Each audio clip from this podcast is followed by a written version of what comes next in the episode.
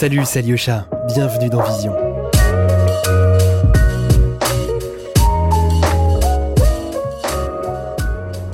Chaque vision est singulière, porteuse de sens et de changement.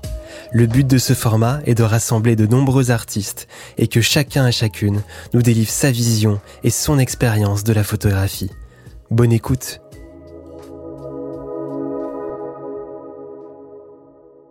Il s'agit d'une, image qui est au bord de la mer. On peut s'imaginer le bord de mer de plein de manières différentes. Puis ici euh, ressemble à la situation que je vis. Je veux vous parler de cette image parce que en fait, je pense que la photographie, c'est pas forcément une, une, conséquence, la concentration d'un instant. J'ai longtemps cru à l'instant décisif de Cartier-Bresson, mais je pense pas que ce soit complètement ça. Je pense que c'est plus une somme de causes. Et euh, là, doit être dans le 2010, quelque chose comme ça. Je suis dans une voiture en Normandie, une vieille voiture. Il fait un temps de merde. Et euh, je suis avec une fille, on a à peu près la même, genre de relation que le temps qu'il fait. Et en fait, il y a un poste de secours qui est assez insignifiant pour être à Malibu ou je sais pas où, mais là il est en Normandie. Il est en Normandie. Et euh, il y a beaucoup de vent, alors le sable est flou, mais naturellement flou, quoi. C'est pas la photo qui fait l'effet de ça. Et je crois que j'en ai marre à cet endroit-là de, de, rester dans le même petit endroit confiné, ce qui est très contemporain, que la personne avec qui je suis. Alors je sors de la voiture, je claque la porte, je fais une photo. Je pense que je marche un peu sur la plage et je rentre dans la, dans la voiture et on se tire. Et en la développant, cette image, ben, il y a absolument rien. Il y a une, voilà, du sable flou, un bout de ciel, un poteau, un poste de secours. Je l'ai fait tirer en fresson. C'est un procédé de tirage particulier. Euh, on n'arrive pas avec des consignes chez Fresson, c'est lui qui interprète l'image, qui en général révèle une autre dimension dans la photo. Et c'est ça le principe d'une bonne photo, c'est que les personnes qui vont la regarder puissent se raconter, eux, une histoire qui leur est personnelle, qui n'est pas forcément celle qui a fait qu'on ait fait cette image, qui n'est pas celle qu'on veut raconter de manière impérieuse. Ce qui compte, c'est que les gens s'inventent des histoires dans les photos, et celle-ci est vraiment propice à ça. Je m'appelle Julien Mignot, j'ai 38 ans aujourd'hui, très bientôt 39, puisque je suis né un 13 novembre. Et je suis né en Auvergne, euh, à Clermont-Ferrand, près de Clermont-Ferrand. Aucune épiphanie par rapport à la photographie. Il n'y a pas mon père qui m'offre un appareil photo. Je tombe pas dedans quand j'ai 7 ans et je photographie, je photographie pas compulsivement les insectes ou, les nuques des filles. Je, je prends, découvre la photo au lycée. Il y a un club photo. J'ai un pote que j'aime bien qui y va. J'y vais avec lui entre midi et deux. On fait du développement, c'est marrant c'est Monsieur Biscuit qui nous donne des cours de labo. Ça, c'est assez drôle. Mais en fait, je, commence à me prendre au jeu. Je suis dans un lycée où il y a que des garçons, ce qui est curieux parce que parce que euh, c'était pas du tout mon orientation. C'est un lycée plutôt technique et j'étais quand même éminemment littéraire. Mais bon, à l'époque, on avait des centres d'information et d'orientation qui étaient pas franchement très performants. Donc, je réussis à m'extraire de ce lycée et partir à la fac jusqu'à fac de géographie. Je pense qu'à ce jour, je suis encore le seul à avoir euh, eu ce genre de parcours dans ce lycée-là. Et c'est plutôt un bien parce que, parce que la fac, c'est 17 heures de cours par semaine, c'est de la géographie. Dès lors qu'on parle d'espace, eh bien, ça s'applique à la géographie, c'est très ouvert. Ça, ça, ça comble une certaine soif de, une certaine curiosité, disons, du monde. Et ça s'intéresse à des sujets très variés, comme la géographie physique ou, ou les perceptions urbaines ou la géopolitique. Bref, ça me passionne et, et, et je trouve que c'est l'avatar de la photographie euh, à travers l'espace, parce que la photographie peut être dans le temps. Et, euh, et puis ça me permet, surtout ces 17 heures de cours par semaine, de faire beaucoup de photos à côté. J'habite dans une mairie parce que ma mère est concierge, enfin j'habitais, mais j'ai toujours des acquaintances puisque je suis toujours à Clermont-Ferrand, donc je passe régulièrement chez mes parents et, à l'époque les services de presse euh, faisait des demandes par fax. C'était le début des mails et on envoyait encore des fax pour demander des, accréditations. Et là, en l'occurrence, ce qui m'intéresse, c'est les défilés de mode. Et euh, par le truchement d'un ami, je me retrouve, euh, et, grâce au fax de la mairie de Beaumont, je me retrouve dans les défilés de mode parisiens. J'ai quand même des maisons qui répondent parce qu'il n'y a pas 160 000 blogueurs et Instagrammeurs qui sont là. Donc des photographes qui s'intéressent à des petites marques, ça, chauffe les, attachés de presse. Et j'arrive à en faire quelques-uns, une vingtaine, trentaine sur une semaine mode à Paris. Et je reviens avec mes images que je développe dans mon petit labo, je retourne à Paris, je vais les montrer dans les rédactions. Et ça démarre comme ça. Il y a elle qui me fait confiance, il y a avec lesquels j'ai pas rendez-vous, je vais au culot rencontrer Marie Rousselot, Rousselot, je tape à la porte, elle me dit c'est super, on va aller voir Yves Goub, mais en, se demandant vraiment qui je suis, parce que je pense que je fais 12 ans et demi et je dois être fringué Célio 4 taille trop grande, la tête aux pieds, donc c'est pas franchement génial. Et Marie me fait rencontrer Santiago Boutan et Yves Goub qui me font travailler. J'écris à tout Libé, il y a que Fred Rondet des archives qui me répond qui deviendra iconographe par la suite. Et puis, puis elle me fait rencontrer Mina Roiba et je, deviens correspondant de Libé à Clermont. Donc ça arrive une fois par mois hein, et encore une fois tous les deux mois peut-être, voire tous les trimestres. Donc très peu de très peu de très peu de commandes, mais je tiens bon. Et puis en maîtrise de géographie, je la termine pas et je saute vraiment, je saute vraiment le pas. Et on doit être en 2005. Je mets deux ans à venir m'installer à Paris. Je m'installe ici en 2007 donc près à la fois des journaux, des magazines, et puis près des labels de musique qui me passionnent vraiment à l'époque. Parce que la photo, ça reste toujours ça, un moyen de pousser des portes que j'aurais pas poussées si, euh, si, euh, si j'avais pas eu cette clé-là, en tout cas. Voilà. Et après, c'est le début d'une aventure assez marrante où tout le monde me dit de surtout choisir quelque chose, le, le reportage, le documentaire ou le portrait, mais enfin pas de tout faire en même temps. Puis je, je l'applique absolument pas. Hum, j'y réfléchis souvent, je me dis, peut-être que je me concentre, mais en fait non je le suis pas parce que je sens que je suis pas comme ça au fond et c'est sans doute ce qui me sauve aujourd'hui. Ce qui fait qu'avec pratiquement 20 ans de photos derrière moi, ben, je, je, suis très heureux de, de continuer à faire des natures mortes de vitrines chez, chez Hermès, d'aller photographier un défilé de mode chez Chanel, de faire du, corporate pur sucre pour des mandataires judiciaires, de travailler avec l'Orchestre de Lyon ou l'Opéra de Paris ou la Philharmonie, de continuer de faire des pochettes d'albums, d'aller à Cannes avec Vanity Fair, d'aller euh, photographier, faire un portrait pour New York Times. Enfin bref, je trouve qu'il y a du bon partout, y compris dans le corporate, parce que euh, c'est plus facile de shooter Penelope Cruz que qu'un qu'un avocat de Bourg-en-Bresse, par exemple. Donc cet éclectisme, je le cultive, je le garde, je le, je le, je le chéris plus que tout. Et, euh, et on est aujourd'hui à, je dis on parce qu'on ici on, on, est dans un studio qui est le mien, qui est près de, qui est près du canal Saint-Martin, entre le canal Saint-Martin et la gare de l'Est. Je l'ai monté avec Vincent Lapartien il y a 8 ans, qui est notre photographe de beauté. Et euh, on a euh, ici aujourd'hui, on travaille à cinq photographes indépendants qui viennent euh, les uns et les autres travailler ici et on arrive à, à, à, presque fonctionner parfois comme une agence, parfois comme euh, un bureau de prod. C'est assez, euh, assez malléable comme forme et surtout ça nous permet d'accueillir des plus jeunes photographes, de faire en sorte de s'assurer qu'ils soient payés correctement et qu'ils puissent se faire des, des, des références. Euh, et euh, qu'on puisse échanger en tout cas sur sur aussi une vision du métier et, sur une, il y a une vraie volonté de formation, en tout cas de transmission, qui existe aujourd'hui euh, dans ce studio ici. C'est pour ça que c'est très important. Même si j'aime bien euh, de plus en plus faire des films et que j'aimerais bien euh, parfois trouver un peu de temps pour faire ça, plus sérieusement.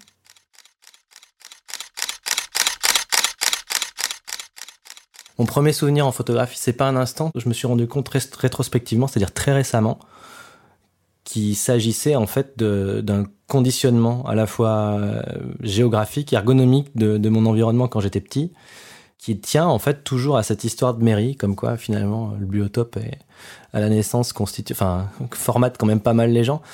Dans cette mairie, au deuxième étage, il y avait des combles et euh, donc c'était un appartement assez lumineux, parce que c'était des très grandes fenêtres, mais elles commençaient à la hauteur d'un homme debout.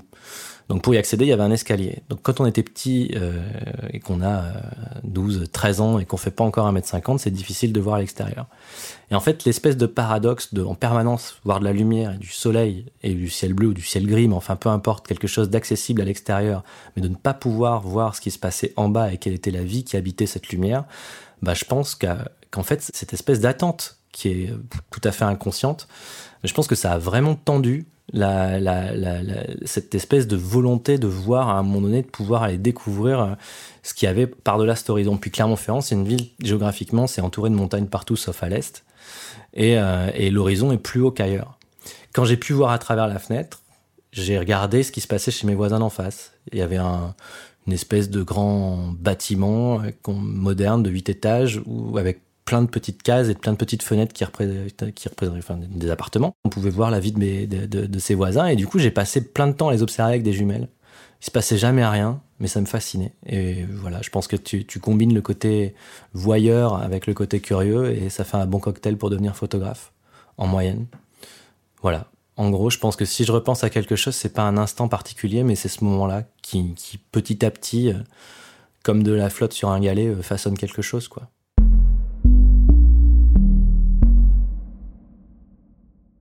Déclencher, ça, peut dire, ça peut vouloir dire plein de choses.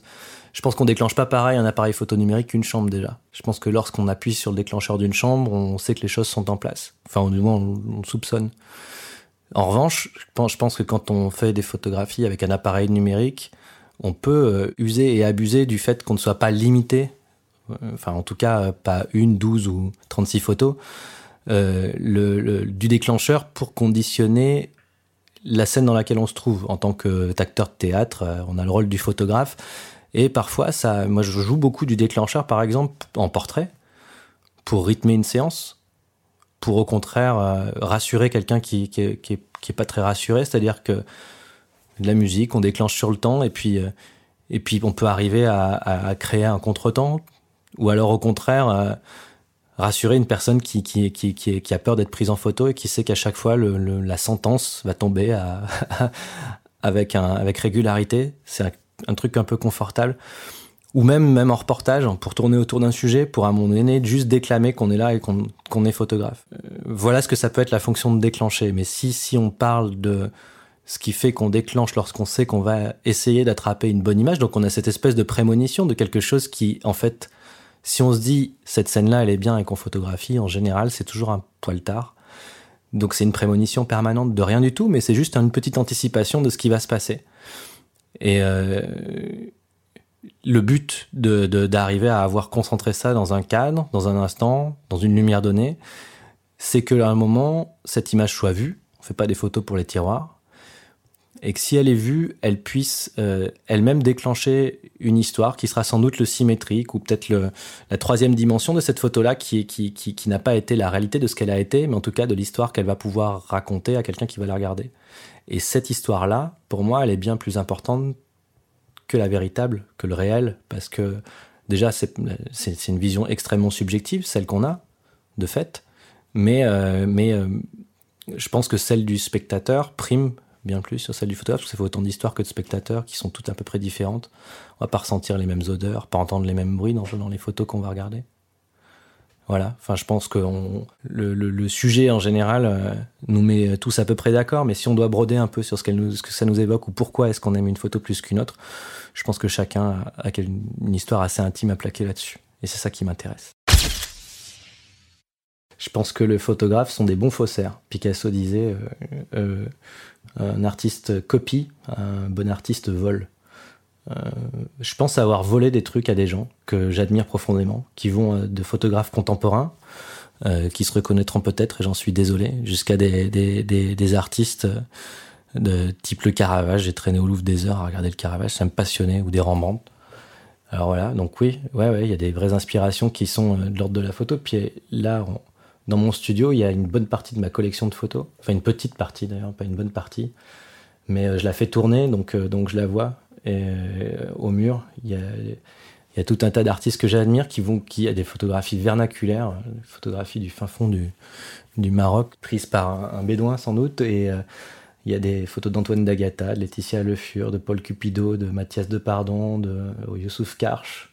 Il y a Plossu, il y a Foukazé, il y a Annie il y a Araki, il y a Sief, il y a Sergei né à Moscou, il y a Edouard Toffenbach je retrouve des marottes. C'est marrant. Là, j'ai fait une expo à Clermont récemment et à chaque fois, à chaque début de nouvelle salle et de nouvelle série, je retrouvais une image qui était euh, une, qui était issue de ma collection et qui était une citation de ce qu'on allait retrouver à l'intérieur de l'expo. Et en fait, je me suis rendu compte à quel point ça pouvait transpirer dans ce que je faisais.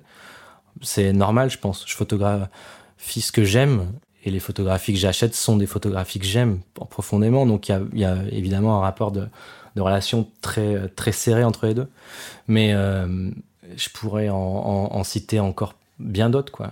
Mary Alpern, par exemple, ou Michael Wolff, on en parlait hier avec un copain. Euh, mais euh, puis ça, ça limite surtout pas à la photographie en fait. J'en achète beaucoup parce que c'est accessible et que ça reste. Euh, puis je peux échanger de la photographie, ça c'est cool. Mais la musique c'est hyper important, le cinéma évidemment, la peinture. Je crois qu'on traîne, va jamais on traîne jamais assez au musée, surtout par les temps qui courent.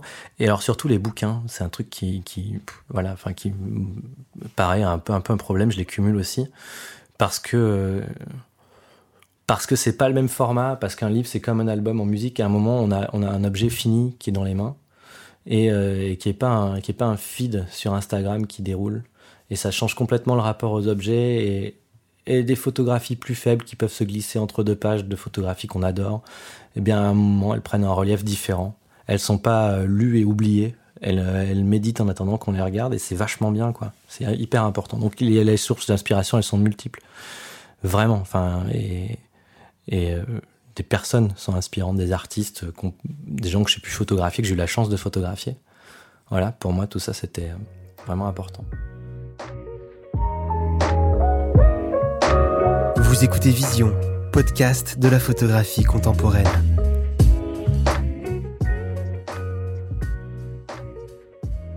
Le festival de Cannes, c'est une histoire qui commence à Gradia, au magazine Gradia.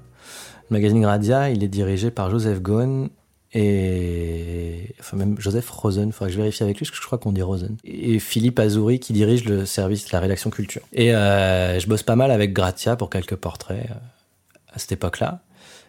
Et ils se mettent en tête de faire un, quotidien à Canois distribué gratuitement sur la croisette. Et euh, ils montent une équipe, une équipe qui a quasiment, je pense, pas loin d'un siècle d'actifs de Festival de Cannes derrière eux, avec Olivier Séguré, Gérard Lefort, des, des, journalistes super chevronnés, Marie Coleman. Et euh, il y a Romain Charbon également en, journaliste un peu plus jeune, Luc Chessel, qui est avec nous la première année, qui travaille à Libé maintenant et en fait une sorte de, dream team de, de, Cannes. Et euh, le problème de faire un quotidien, c'est qu'il faut l'illustrer, que les images de films suffisent pas, et puis parce que la photographie, c'est un sport euh, national à Cannes. Donc, euh, donc il faut un photographe qui soit capable de remplir à un rythme un peu effréné, à la fois le quotidien, faire de l'archive pour pouvoir repasser les portraits tout au cours de l'année dans le, dans le magazine, et en, en 3, il faut arriver à faire aussi des photos d'ambiance. Et les photos d'ambiance, elles se font en général tard à Cannes, donc il faut pouvoir tenir le rythme.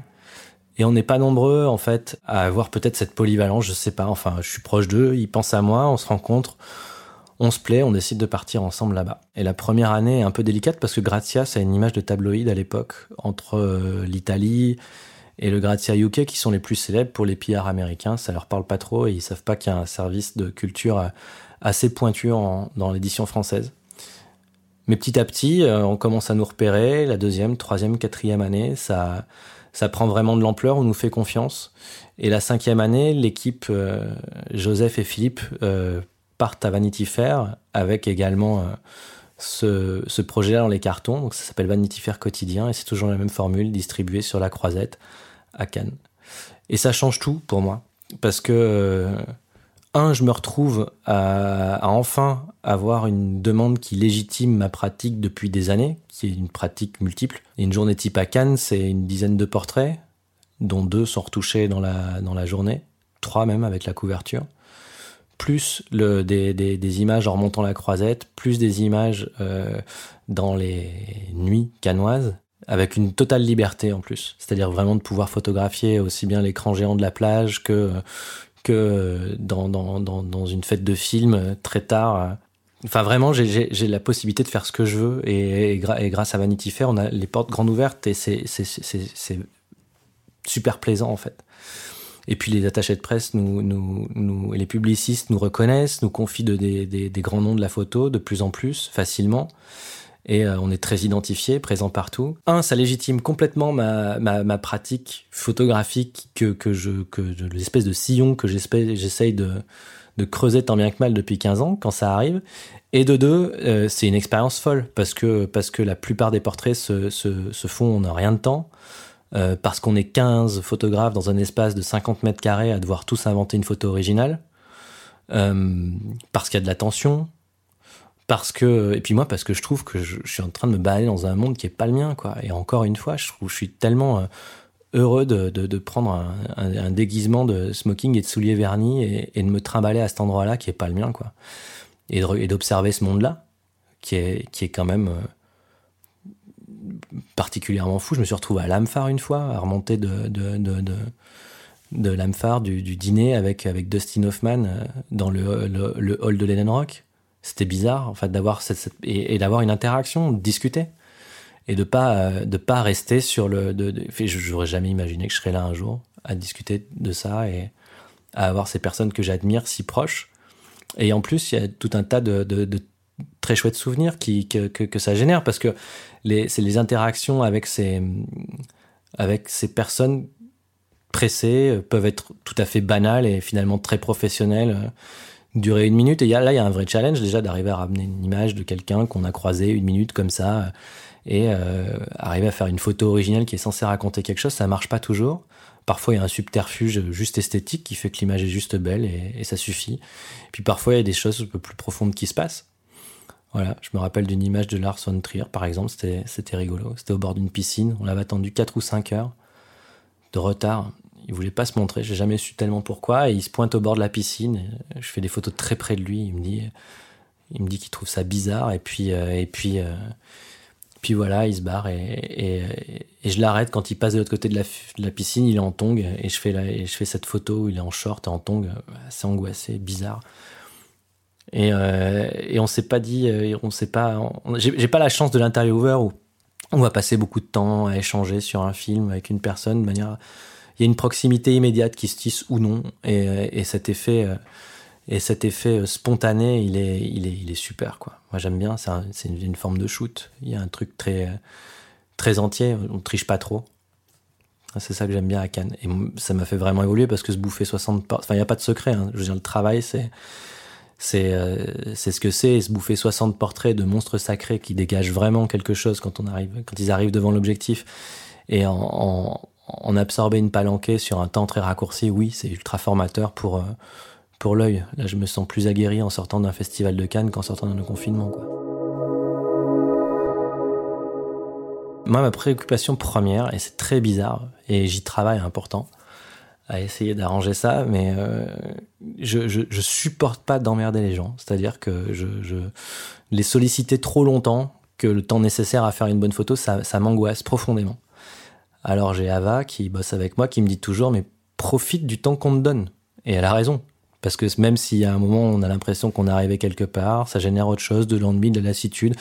Enfin, en tout cas, un accident qui fait qu'une bonne photo peut se glisser à cet endroit-là. Et il faut pas se contenter de faire un service minimum, ou en tout cas de penser que parce qu'on embête les gens, il faut s'arrêter. Parfois, il faut pousser ça un peu plus loin. Donc ça, je travaille, je travaille mon karma là-dessus. Mais par contre, dans un temps euh, ultra court, en fait, je me suis rendu compte que, un, il faut maîtriser son, son outil. Moi, j'ai un Leica, c'est super simple, il y a trois réglages, une ouverture, une mise au point et, une vitesse je travaille à la même sensibilité tout le temps, aux mêmes ouvertures, je sais m'adapter, je connais, j'ai deux flashs super simples, je sais comment ça va réagir. J'ai mes, habitudes et je travaille avec Ava, donc euh, on travaille très très bien sans se parler, on se connaît par cœur, donc ça c'est, ça c'est vachement bien. Parce que là où on perd du temps, c'est d'installer un setup, mais là, et puis souvent c'est la, la lumière naturelle le mieux, donc euh, on a cette technique fameuse qui s'appelle le coupe tout pour voir, qui est vraiment d'éteindre tous les flashs. Et en général, c'est ce qui rend vraiment le mieux. Enfin, pas toujours, ça va de soi, mais euh, on, enfin voilà. Souvent, euh, on essaie de monter tout un tas de systèmes et puis finalement, la simplicité euh, reste reste souveraine. Et, non, l'adrénaline, elle est super importante. C'est quelque chose qui qui, qui qui monte, surtout quand on attend quelqu'un, quelqu'un d'important. On l'attend beaucoup. Ça arrive, il est là, il est présent il faut basculer dans quelque chose où on est censé maîtriser alors qu'on n'a pas qu'on s'en sent pas vraiment capable. Cette tension, elle est ultra génératrice de d'accidents en fait. Et moi, ce que je, ce que je crois vraiment, c'est que les, les, les bonnes images se calquent dans les accidents en fait. Elles se mettent à ces endroits-là, dans ces interstices, elles sont jamais vraiment là où on les attend. Sinon, c'est une photo techniquement valable, belle, esthétique, tout ce qu'on veut, mais, mais qui à un moment donné véhicule peut-être moins d'émotions que quelque chose qui qui arrive par accident. Donc le, temps très court, il est propice à l'accident. En fait, c'est le, zen dans l'arche chevaleresque du tir à l'arc, c'est on bande un arc et on a atteint la cible même avant d'avoir lâché la flèche. C'est exactement ça. Le truc, ça nous, ça nous permet de se tendre, de se bander, d'avoir ce truc très précis qui à un moment donné s'installe. Il y a juste à décocher et ça marche. François Hollande euh, et cette image où il a les yeux fermés, effectivement, François Hollande, c'était un drôle de truc parce qu'il parlait tout le temps, ça m'agaçait. Et en fait, j'ai arrêté de faire des images. Du, j'ai plus fait de photos du tout. Et là, ça l'a paniqué. Il pouvait plus être jovial. Je répondais pas. J'étais planqué derrière mon appareil et, j'attendais qu'il, arrête, qu'il tombe son masque. Et je crois que j'ai reparlé, ça l'a fait marrer. il avait cette espèce de sourire béat, les yeux fermés. Ça l'a soulagé, je pense, quelque part. Et la bonne image était là. Euh, Harrington, c'était un travail un peu différent parce que là, euh, je me suis retrouvé avec, avec après Cannes. J'avais rencontré Dolan à Cannes. il était jury, j'avais pas le droit de le photographier là où j'avais fait une photo. Il m'avait dit viens on va dans le couloir faire cette image. On avait fait une seule, je lui avais dit c'est bon on a l'image. Il avait insisté pour la voir, je lui avais dit écoute non je montre pas mes photos. Et, euh, il regarde, l'image finalement. Je lui, la montre et il me dit si, je l'aime bien, je ferai une couve avec Grazia euh, et un interview chez vous. Et je lui la montre, elle lui plaît, il vient chez nous faire l'interview et la couverture. Et je le retrouve quelques mois plus tard pour euh, la pré-production de Jeff Donovan, où on était censé euh, faire des photos de Kit Harington, qui se retrouvent ensuite imprimées dans posters, qui tapissent la chambre d'un enfant qui est fan de lui dans le film. Donc on devait créer ces posters avant le, début du tournage. Et donc c'est des photos qu'on a travaillées avec, euh, Dolan, vraiment la, main dans la main, parce que parce que y avait, euh, on avait trois jours pour les faire, une vraie proximité. C'est quelqu'un d'extrêmement exigeant qui avait tout balisé d'avance, qui savait exactement ce qu'il voulait. Et, et, voilà, et qui savait que ses idées allaient bien se marier avec ma manière de faire des photos, et qu'il y avait une connivence qui existait à cet endroit-là. Et c'est lui qui allait par là. On a reproduit des shootings qui existaient, c'est des inspirations d'autres shootings photos. Je continue et je persiste à compulser des magazines, à organiser mon Instagram, à essayer de pas le regarder trop bêtement, et puis acheter du physique surtout, et à, et à, et à me garder des références comme ça de, de lumière. De... C'est toujours des choses très plastiques, c'est une forme de palette en fait. On fabrique une palette de cadrage qui plaisent, de point de vue, de... Euh, tout le monde photographie à genoux aujourd'hui. Donc ça me lasse un peu, mais par exemple, c'est un truc qui qui parfois peut arriver. Puis la position, elle est hyper importante par rapport à quelqu'un dont on fait le portrait. Si, euh, si je suis euh, de tête euh, au-dessus sur une chaise de quelqu'un que je photographie à 10 cm de lui, c'est pas pareil que d'être accroupi au fond d'une pièce à la longue focale. On n'instaure pas le même rapport. Et puis il y a ça, et puis il y a plein d'autres trucs auxquels on pense pas forcément et dont je me sers, mais qui, je, comment dire, je le planifie pas. Je pense que c'est vraiment rentré dans ma pratique aujourd'hui. Par exemple, d'être très près de quelqu'un et, lui parler vraiment jusqu'à ce que vraiment il écoute ce qu'on lui dit. Un truc vraiment bas, quoi. Et c'est pas pareil que d'être juste devant et de vraiment l'ouvrir très fort devant quelqu'un qui ça l'impressionne. Puis ça dépend tellement de qui qui on est en face. Mickey Rourke, c'est pas Mimimati, quoi. Il y a quand même des, il y a quand même des, j'en ai photographié aucun des deux, mais j'ose imaginer que c'est le cas. C'est un truc, c'est pas pareil. Il faut avoir conscience de son corps, déjà de qui on est, de son corps, et puis de là où est-ce qu'on le positionne dans l'espace par rapport à l'autre. Bart dit toujours, quand je me fais tirer le portrait, je suis celui que je me crois, celui que je voudrais qu'on me croie, celui que le photographe me croit et celui dont il se sert pour exhiber son art. Et la réunion de ces quatre champs de force fait le portrait, c'est éminemment vrai. Et, euh, il faut euh, avoir euh, conscience des, deux dimensions qui nous concernent, nous, le photographe en tout cas, et des deux dimensions qui concernent le modèle. On va essayer de l'emmener là où on a envie qu'il aille, mais c'est jamais, c'est jamais gagné d'avance, quoi. Et cette question du regard, elle est primordiale parce que dit souvent que c'est là-dedans ça se cache. Surprendre les, par exemple, des photos d'Avdon, des photos très systématiques, que je suis enfin, complètement. Le boulot d'Avdon, ça me bouleverse. Les positions de corps sont importantes et, et, les yeux. Les yeux, c'est un truc.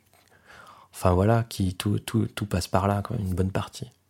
80% de la communication n'est pas verbale, ça laisse une, bonne part, euh, une bonne part au regard.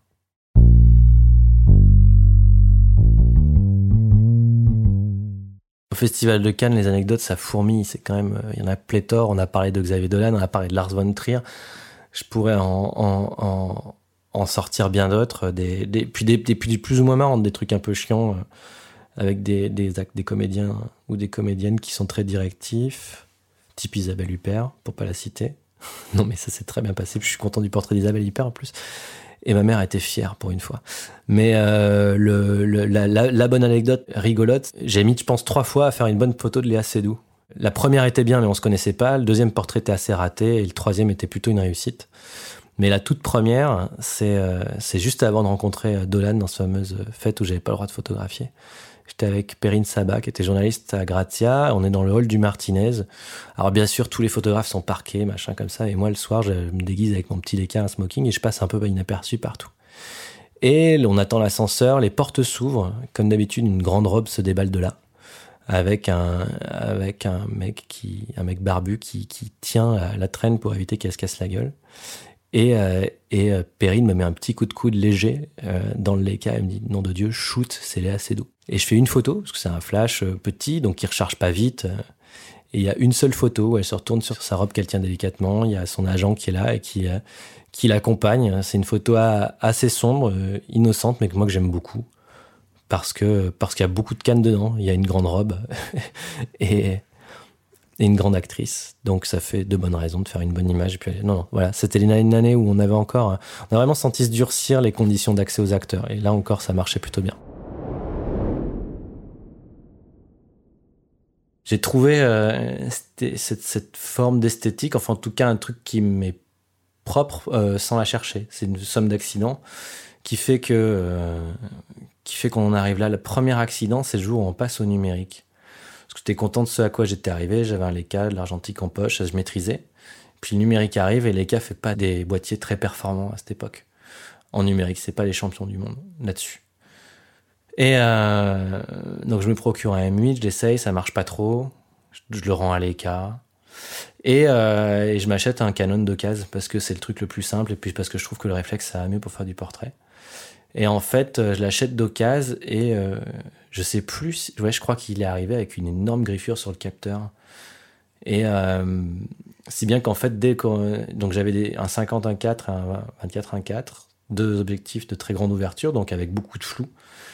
Et euh, dès lors que je me mettais à photographier euh, au-delà d'un 4, on voyait l'énorme griffure qui apparaissait de façon vraiment prégnante sur les photos, donc c'était pas bien. Donc, il bah, fallait photographier à pleine ouverture et rien d'autre. Donc j'ai photographié à pleine ouverture et j'ai jamais changé depuis. Alors c'est pas complètement vrai. Il y a un truc très pratique qui s'appelle l'hyperfocal, là c'est l'inverse. Je ferme complètement et comme ça j'ai plein de profondeur de champ. Et là, euh, je fais un maximum de, de, photos parce que ça me permet de pas avoir à me soucier de la mise au point, donc d'être rapide comme jamais. Parce que c'est ça qui compte, hein. c'est surtout que l'appareil photo nous embarrasse jamais. Et ça, je pense que déjà, en éliminant cette contrainte-là, cette contrainte ergonomique, eh bien, on arrive à un système déjà très contraint dans la manière dont l'image va rendre. Le Leica a progressé, je me suis remis au Leica. J'aime bien, même en portrait, c'est un télémétrique, donc on peut pas aller très près des gens, ce que ça veut dire en fait. Et puis on ne voit pas exactement ce qu'on vise à travers l'objectif. Tout est toujours net. On voit un champ qui est un peu plus large que ce qu'on photographie réellement. Il y a des cadres à l'intérieur. Ça change énormément le rapport qu'on a au monde et en plus surtout aux gens. Et quand on fait du portrait, les, les, les, personnes qu'on a en face de nous, les sujets, ont toujours, on voit notre visage.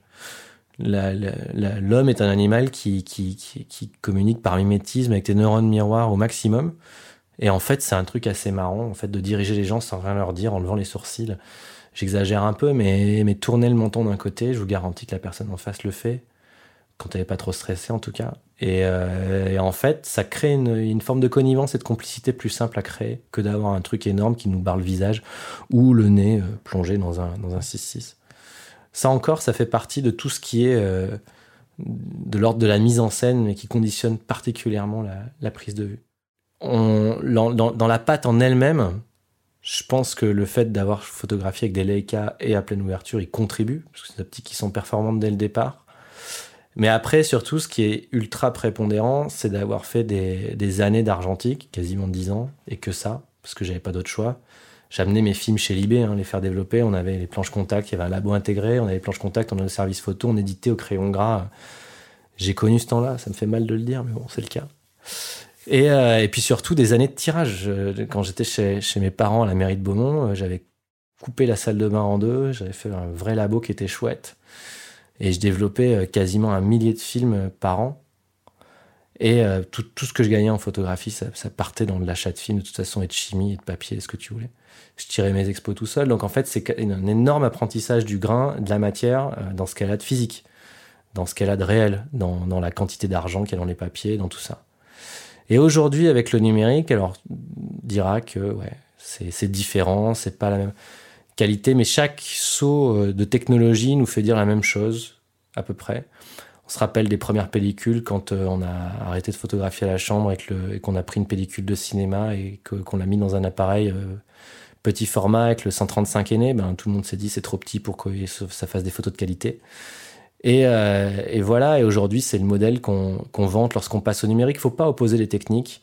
Il y a du bon à prendre partout. Moi j'ai fait mon apprentissage dans quelque chose d'organique et j'arrive aujourd'hui à le recréer de manière euh, qui me semble pas être si artificielle que qu'on voudrait le faire croire. C'est euh, des années à, regarder des, des tirages à la loupe, des, des, des c'est pour ça que j'en ai au mur. Hein. C'est parce que voir des, des, reproductions dans les magazines, c'est pas voir le tirage dans une galerie, dans un musée, où j'ai de la chance d'en avoir ici. C'est s'intéresser à toutes ces techniques-là, en faire la somme, se rendre compte de ce à quoi on est sensible, de ce qu'on aimerait reproduire. Et, euh, et si bien que c'est comme ça qu'on fait quelque chose qui est tout à fait original, c'est que que personne n'est euh, euh, l'exact égal de la somme des influences d'un autre. C'est chacun a la sienne. Voilà. Moi, j'aime un peu plus de, j'ai mis un peu plus d'Anders Petersen et d'Agatha dans le grain de mes images que de que de Nan Goldin. Voilà, bon, bah c'est mon esthétique à moi parce qu'elle me plaît comme ça. Et puis parce que je pense qu'un jour, j'ai été marqué, euh, c'était génial, je venais de découvrir euh, Cartier-Bresson, puis j'ai découvert Martine Parr, puis j'ai découvert Moriama, puis j'ai découvert un tel, et ça, ça prend une place sur tout le reste. Et puis après, c'est le balancier inverse, on rebalaye tout ça, on n'en garde que les scories qui nous intéressent et puis on repart dans autre chose, et ainsi de suite. Et à chaque passage de balancier, ben, ça polie la manière dont on a envie de voir ses propres images. Puis il faut y avoir de l'amour pour ça, il faut vachement avoir envie de... de, de, de, faut l'aimer, son tirage tel qu'il est. Faut, je connais plein de photographes qui sont extrêmement perfectionnistes là-dessus, et, et moi c'est pour ça que je vais chez Fresson, c'est parce que je lâche prise quand je vais chez eux, par exemple. Pourquoi ce Alors il n'est pas bon pour tout, tout le temps ce procédé-là, mais pour, pour certaines séries, je le trouve prépondérant parce que ça participe à la révélation d'une dimension de l'image qui nous a échappé. Et c'est ça qu'on doit retrouver dans la, dans le, dans le grain, dans, dans, dans, la troisième, dans cette troisième dimension-là. Ça, c'est vachement important. C'est là que vont se nicher les émotions, souvent. Et moi, je serais incapable de vous dire comment, comment j'ai réussi à, à, arriver là et ce qui, qui fait que méthodologiquement ça tient. Parce que je pense que je peux tout remettre en question demain et ça m'irait très bien. Là où ce dont je suis fier, c'est que quand les gens sont venus voir l'expo de Cannes à Clermont-Ferrand, les mecs me tapaient, les mecs du club photo local, qui sont des mecs pointus en général, me tapaient dans le dos et me disaient ah ça fait du bien de voir de l'argentique. Mais Cannes, c'est tout fait au numérique, il faut publier le lendemain. Vous écoutez Vision. Suivez-nous sur Instagram pour plus de news et de photos.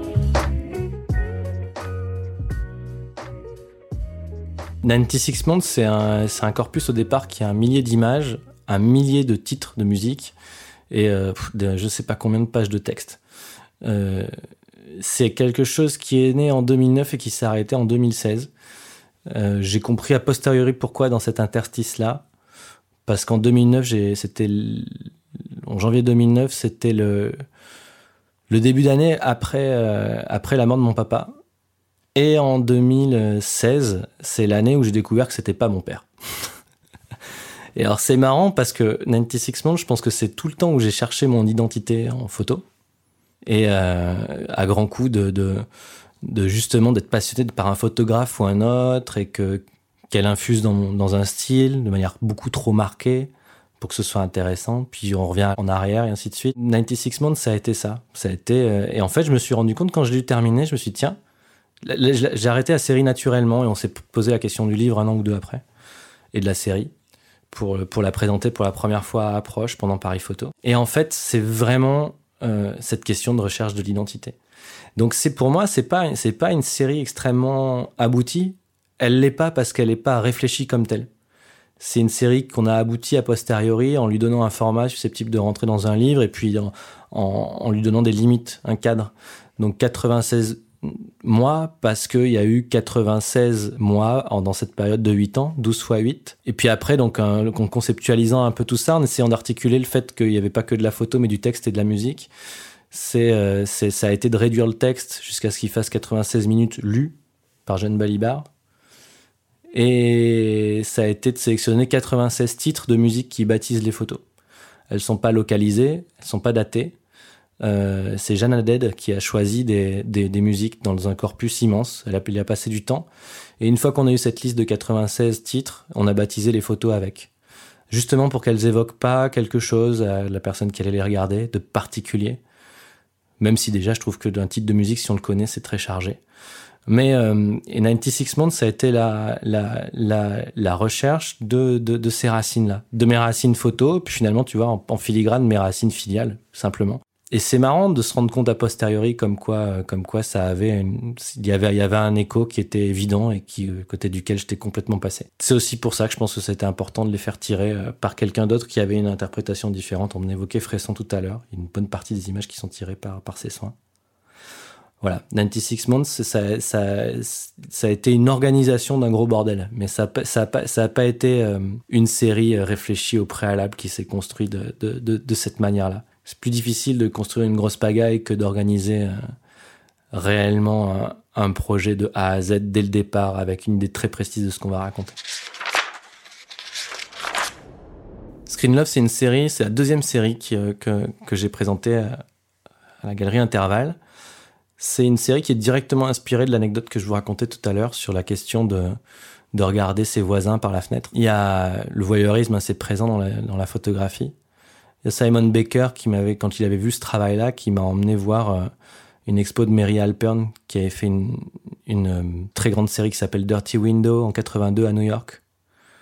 Euh, il s'agit d'une dana qui en fait photographie depuis l'offre de son pote des personnes, une sorte de, de peep show qui sont des sites en fait de, de et de webcameuses qui se montrent sur les écrans sur internet parce que finalement je voulais avoir accès à une certaine forme d'intimité. Et je me suis rendu compte qu'à travers euh, genre j'ai cherché partout hein, les webcams publics dans tous les sens. Mais bon à part voir des, pandas qui mangent de l'eucalyptus les chutes du Niagara chuter des avions décollés de multiples aéroports il se passe rien. Il y a rien d'intime là-dedans. Et dans les webcams de porno il y a évidemment euh, toute une partie porno qui est, affichée, hein, qu'on connaît, qu'on imagine bien. Mais euh, il y a surtout des gens qui s'ennuient parce qu'il faut attendre euh, patiemment d'agréger un public pour faire un show. Ça, c'est quand on est beau, quand, on correspond au canon de la société. Mais alors, quand on est un peu plus laid et qu'on appartient à la dernière page du site, c'est moins marrant, quoi. On est juste là pour essayer de se faire des amis. Et si on a un personne qui, qui nous regarde, qui on s'en fout un peu de se tirer sur la tige ou pas, c'est pas très intéressant, en fait. Et là, euh, des conversations incroyables qui démarraient, euh, des rencontrer des gens qui habitent euh, au fin fond de la, de la Russie, en Colombie, en Alaska et et j'en passe et des meilleurs à Kinshasa, enfin dans plein d'endroits différents, et, euh, et de se rendre compte que euh, on pouvait de manière internationale de parler de, de politique ou d'autres d'autres sujets qui n'avaient rien à voir. Alors moi j'en ai tiré une, une, espèce de de série de portraits très esthétiques, de assez tendue par le désir quand même, qui est aussi euh, qui est aussi présente là-dedans, puisqu'il faut pas se cacher. Hein, quand j'étais adolescent et que je m'attachais chez mes voisins, j'attendais que, les, que le couple du septième fasse l'amour. C'est jamais arrivé, mais enfin bon, là au moins, il y a un truc plus assumé. Et euh, il y avait donc voilà, il y a une vraie série documentaire est née, qui qu'on n'a pas présenté à la galerie parce que il y a donc cette série de portraits qui est qui sont des photos floues. Je photographie au Leica mon écran, donc je me rapproche. Les sujets deviennent flous, ça m'arrange pour leur identité parce que j'ai envie qu'on garde euh, l'émotion de ce qui se passe, mais pas forcément euh, l'identité de la personne, qui se respecte évidemment. Donc je veille, j'ai un soin particulier pour ça. Puis après, j'ai également photographié les lieux et les décors quand les gens les quittent. Ils vont chercher un café, clac, je photographie euh, les lits, les jardins, des mecs qui lavent leur voiture sur des, sites, euh, sur des sites porno. Là, ça, m'a toujours épaté. Et j'ai vu des autruches, enfin des trucs assez assez épatants en y passant un peu de temps. Et, euh, ça, je l'ai jamais, je l'ai présenté quand je l'ai montré à, à Clermont-Ferrand, mais pas à la galerie. Et en fait, il y a tout ce travail documentaire qui existe avec des heures de rush enregistrées, une bande son qui a été faite par Olivier Lasson, qui est quelqu'un qui fait de la musique concrète, donc qui a récupéré tous ces heures de rush et qui en a fabriqué des vrais morceaux de musique à base de des vrais sextapes, les enregistrés sur des petites cassettes audio. Et euh, donc voilà, le, projet global est né un peu euh, comme ça. Il s'est formé en, dans le temps en se rendant compte de la matière infinie qu'il y avait à, à observer euh, des gens qui en fait livraient énormément de domaines sans trop s'en rendre compte, puis, puis aussi parce qu'il y avait une préoccupation dingue, c'est que le porno c'est un quart du web, du trafic mondial et du stockage. Ça fait réfléchir.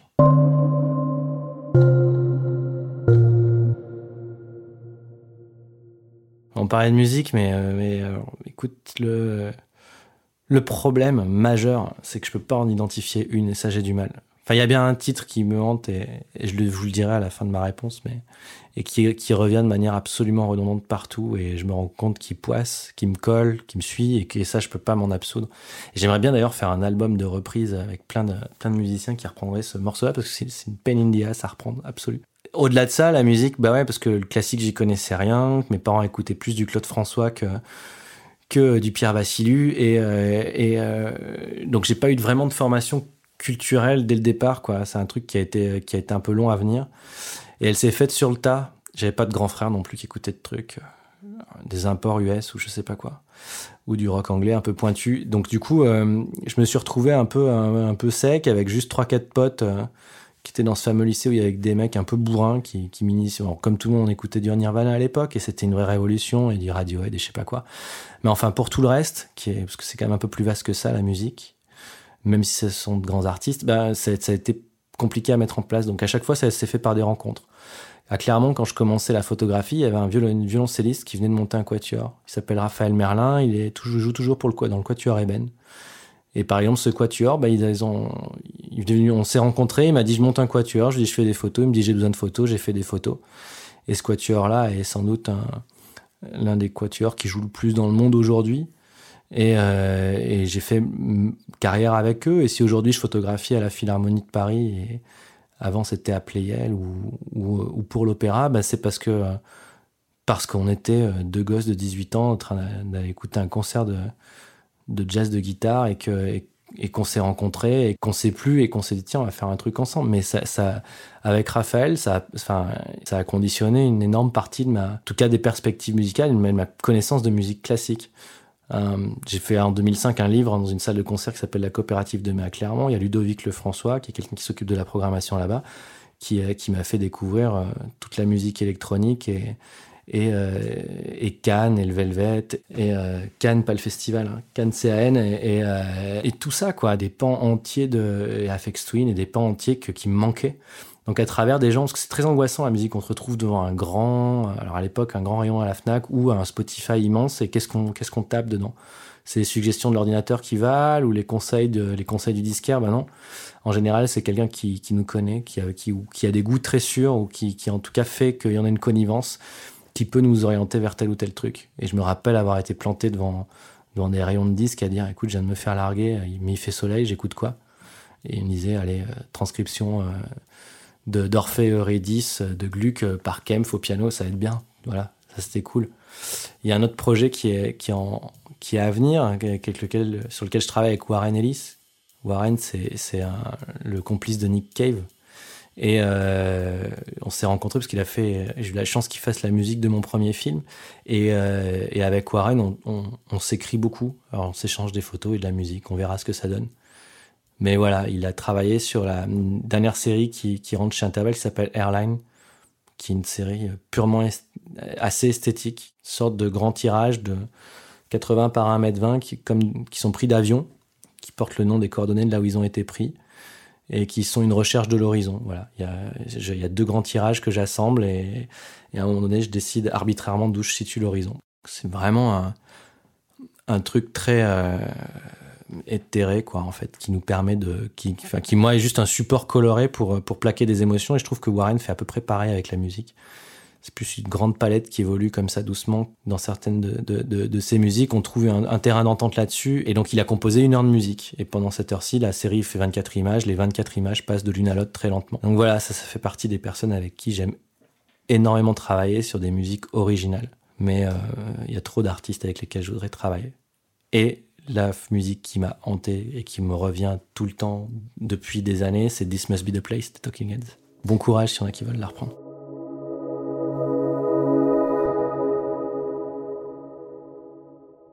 Le futur de la photographie peut être de...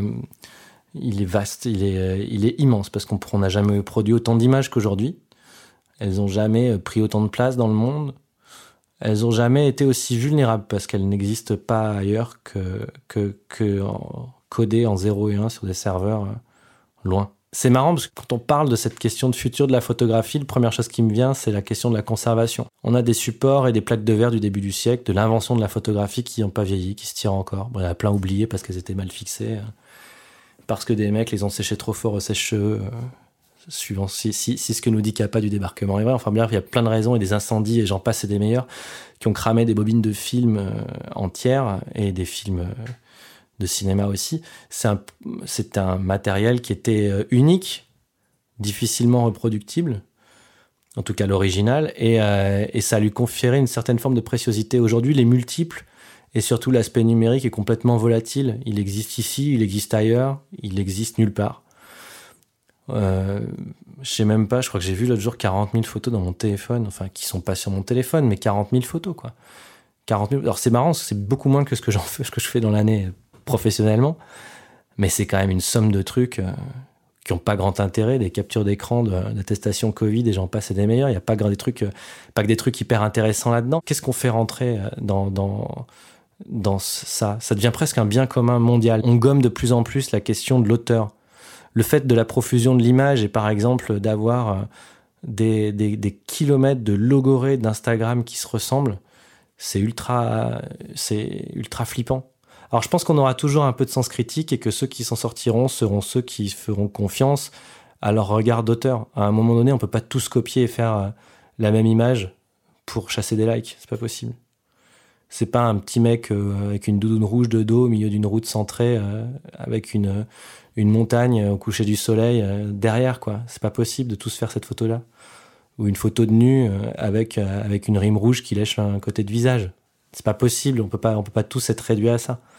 Alors il y a encore plein de gens qui cherchent, et tant qu'il y aura des gens qui chercheront, ça marchera. Et les auteurs, ils existent, chacun est unique, il n'y a pas une paire d'œil au même endroit au même moment, chacun a sa culture qui lui est propre et différente.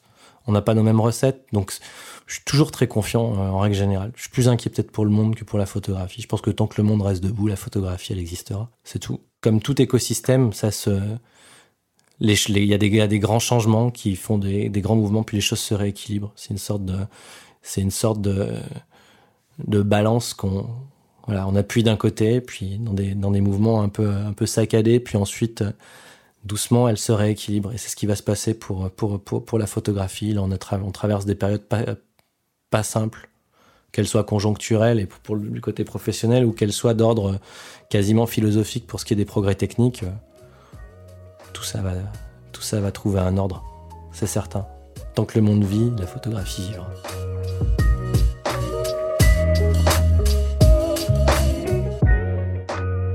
Merci d'avoir écouté Vision. Si le podcast vous a plu, abonnez-vous et partagez-le autour de vous. Laissez-nous une note et votre avis. Ça nous aide beaucoup. À bientôt.